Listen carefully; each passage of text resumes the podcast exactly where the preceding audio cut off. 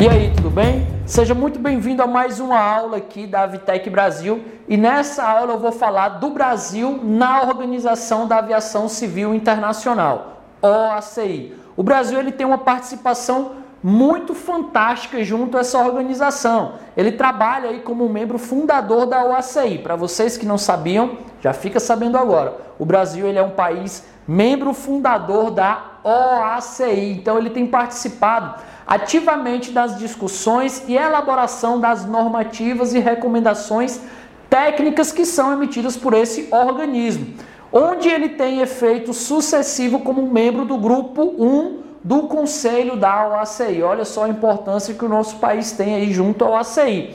No Brasil também ele dispõe de uma delegação permanente que trabalha junto ao Conselho da OACI. Essa delegação é subordinada ao Ministério das Relações Exteriores e assessorada tecnicamente pela ANAC e pelo Comando da Aeronáutica. ANAC, que vocês já sabem, mas não custa lembrar, é a Agência Nacional de Aviação Civil. É o órgão principal, né, técnico responsável pelo desenvolvimento das SARPs. Seus 19 membros são indicados pelos estados na condição de especialistas qualificados e com experiência em ciências e práticas aeronáuticas.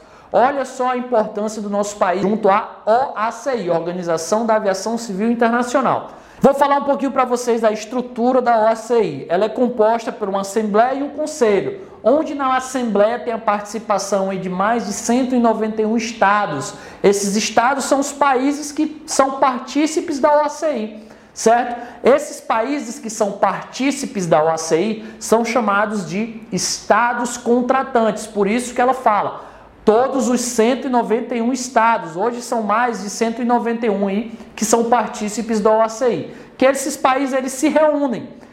Quando eles se reúnem, essa grande reunião, essa reunião é chamada de assembleia, beleza? E nessa assembleia são escolhidos os países que vão fazer parte do seu conselho, ou seja, os estados contratantes que vão fazer parte do, do conselho da OACI. Lembrando que o Brasil já tem a sua cadeirinha lá no conselho, tá bom? E nessa assembleia eles vão escolher os 36 representantes, os 36 estados que vão fazer parte do conselho da OACI. Como vocês estão vendo aqui, a estrutura da OACI é a seguinte: Assembleia, 191 estados contratantes e o conselho 36 estados. Passando adiante aqui, vou falar um pouquinho para vocês sobre a Assembleia.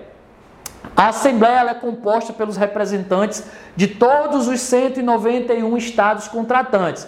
A Assembleia é uma entidade soberana da OACI que tem como funções principais aí eleger os estados membros que vão constituir, que vão fazer parte do seu conselho, examinar e tomar as ações apropriadas de acordo com os relatórios do conselho, revisar todo o trabalho da organização. Então a Assembleia faz isso aí. Ela tem esse trabalho burocrático, normativo, né?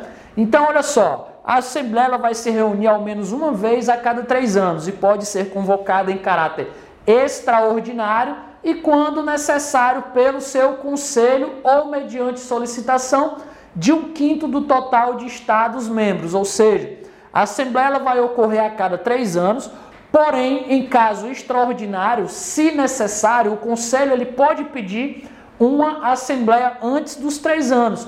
Ou se o conselho não pedir, pelo menos um quinto do total dos estados também pode solicitar aí uma assembleia, extra, uma assembleia extraordinária antes dos três anos. Ficou claro para você? Se não ficou, deixa a dúvidazinha lá no nosso fórum, entre em contato no WhatsApp, liga para a gente que a gente vai tirar essa dúvida com você, tá bom? Continuando aqui, falei da Assembleia e vou falar do Conselho da OACI. O Conselho da OACI, né? Ele é o órgão executivo da OACI, cuja são partícipes aí 36 estados contratantes, tem 36 membros, né, residentes que são eleitos na Assembleia com um mandato de três anos. Só que esses países, esses estados, para fazer, fazerem parte um conselho, precisam ter aí três critérios muito importantes. Quais são esses critérios, professor? Primeiro, os estados importantes para o, para o transporte aéreo internacional. Segundo, os estados que realizam as maiores contribuições aí para a provisão de instalação da navegação aérea. E terceiro, os estados cuja designação garante representatividade geográfica mundial. Então, esses são os três critérios aí que são muito importantes para que o país possa concorrer a uma vaga, digamos assim, a fazer parte do conselho da OACI. O Brasil é um elo importante para o transporte aéreo internacional? Sim. Os estados que realizam as maiores contribuições para a provisão de instalações da navegação aérea, o Brasil é partícipe disso? Sim. Né? Os estados cuja designação garante uma representatividade geográfica mundial, e o Brasil tem isso também? Sim. Olha só, acompanha esse vídeo que eu vou mostrar para vocês aí.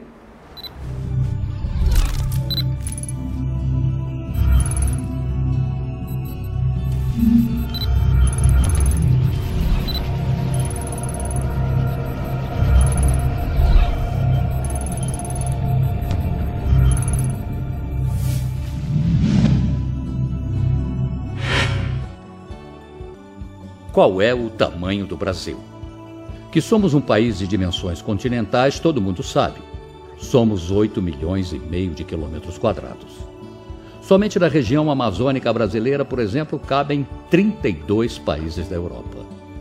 Por outra perspectiva, o Brasil é 23 vezes maior do que o Japão.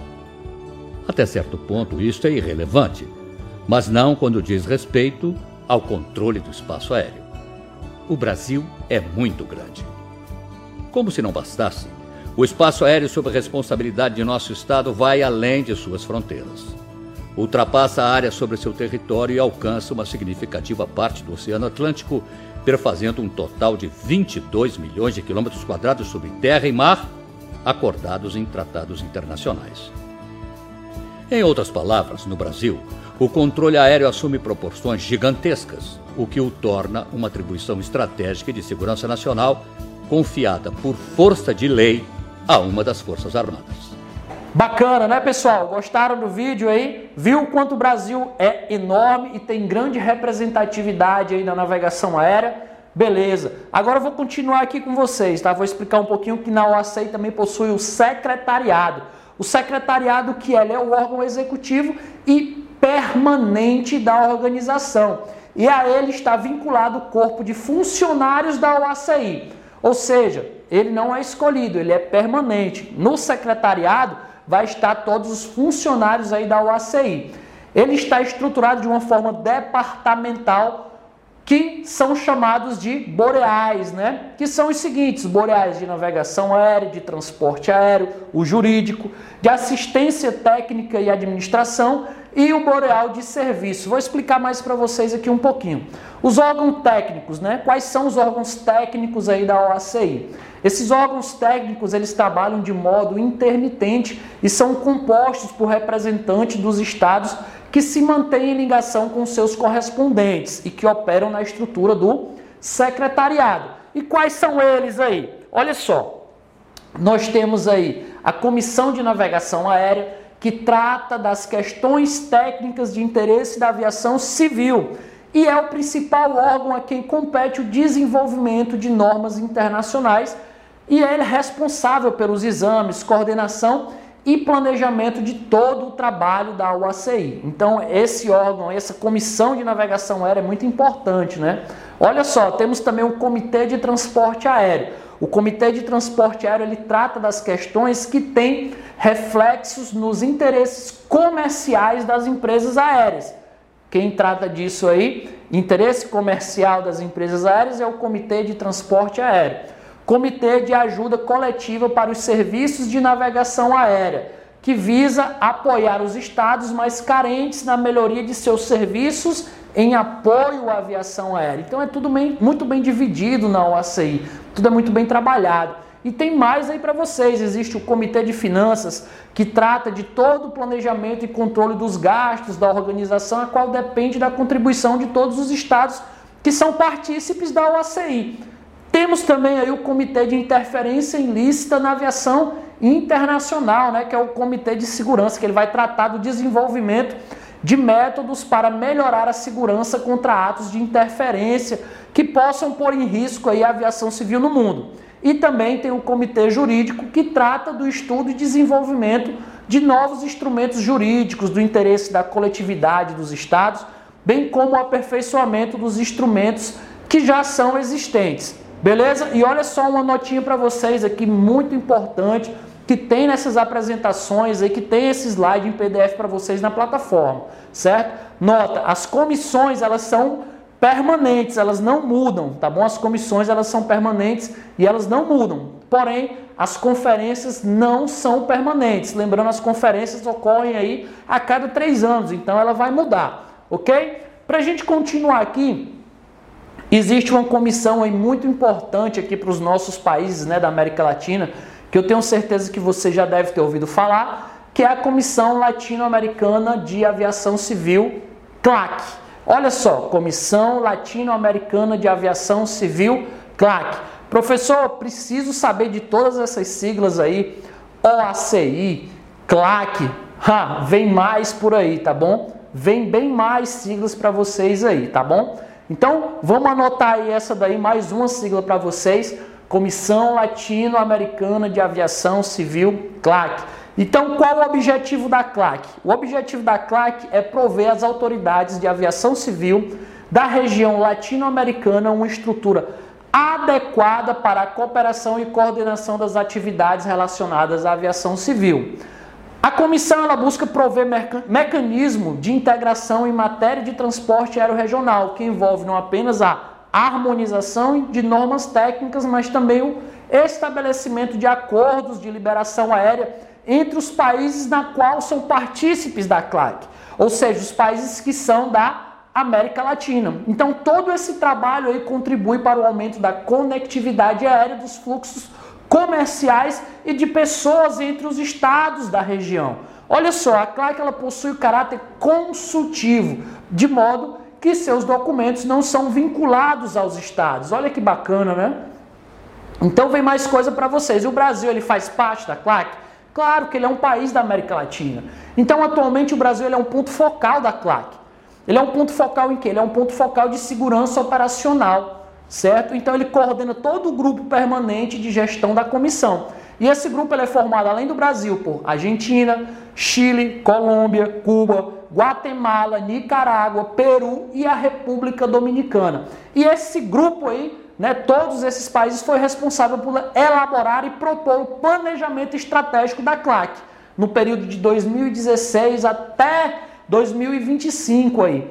Então esse planejamento ele foi constituído e aprovado por todo o comitê executivo, beleza? Com essa iniciativa pretende-se fortalecer a comissão para lidar com os novos e emergentes desafios aí do sistema de aviação civil internacional, respeitando, claro, as diferentes, as diferentes visões aí entre todos os estados e regiões. A CLAC tem um papel bem parecido aí com a, com a OACI, porém a OACI é a nível mundial. E a CLAC, aí, digamos que é mais a nível local, né, que são os países da América Latina.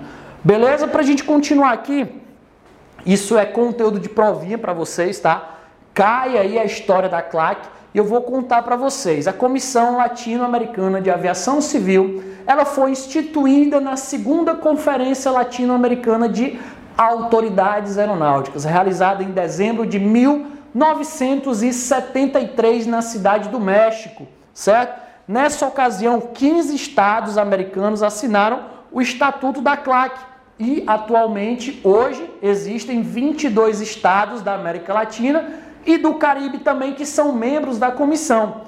No Brasil, né, o Estatuto da CLAC ele foi incorporado ao ordenamento jurídico nacional por meio do decreto aí que teve a sua validação em janeiro de 1976. Esse decreto tem aí no material que está na plataforma para vocês. Então a estrutura da CLAC ela é composta pela Assembleia, ela também tem uma Assembleia e pelo Comitê Executivo.